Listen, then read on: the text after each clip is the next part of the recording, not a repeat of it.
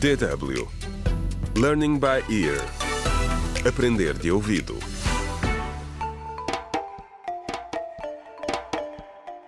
Contra o crime. Olá, bem-vindo ao 24º episódio do audiolivro Contra o Crime, o desafio do plástico escrito por James Mohando.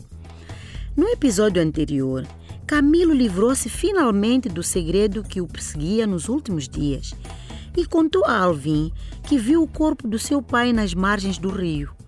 Entretanto, Alvin recebeu um telefonema de uma pessoa misteriosa que disse ter informações sobre o pai. No episódio de hoje, acompanhamos o encontro entre Alvin e o desconhecido.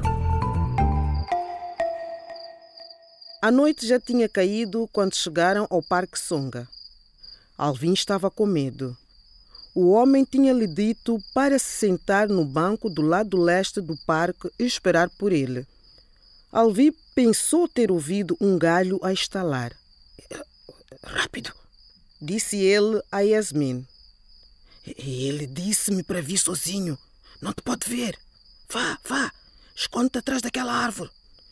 Quando o homem finalmente apareceu, pareceu materializar-se na escuridão com um casaco preto e um chapéu que praticamente lhe cobria a cara.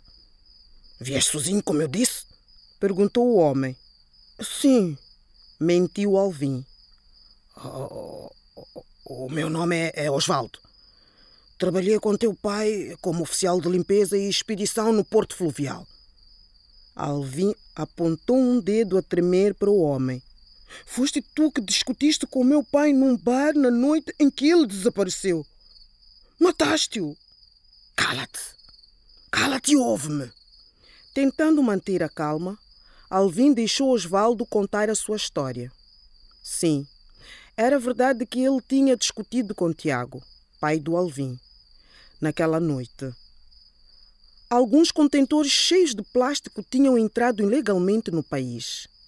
Apenas dois oficiais podiam autorizar a entrada da carga, e como não tinha sido Osvaldo, este presumiu que o Tiago tinha sido subornado para o fazer.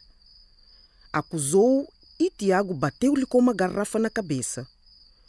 Osvaldo saiu do bar enfurecido, com a intenção de se vingar. E foi assim que viu o que aconteceu. Tiago estava a caminho de casa quando dois homens com mau aspecto se aproximaram dele.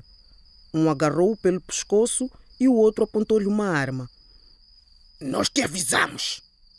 Te avisamos para não interferires com a nossa carga.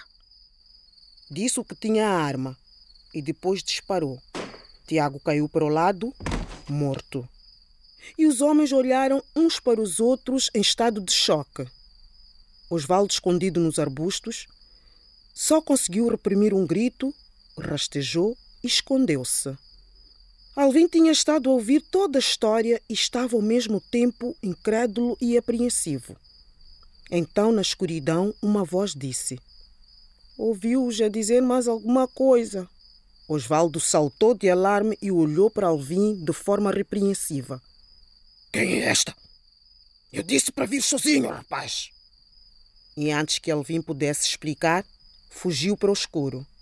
Desculpa, querido, eu tinha que te perguntar disse Yasmin saindo de trás da árvore. Caiu algo do bolso de Osvaldo. Alvin foi apanhar. Era um envelope. Contra o crime.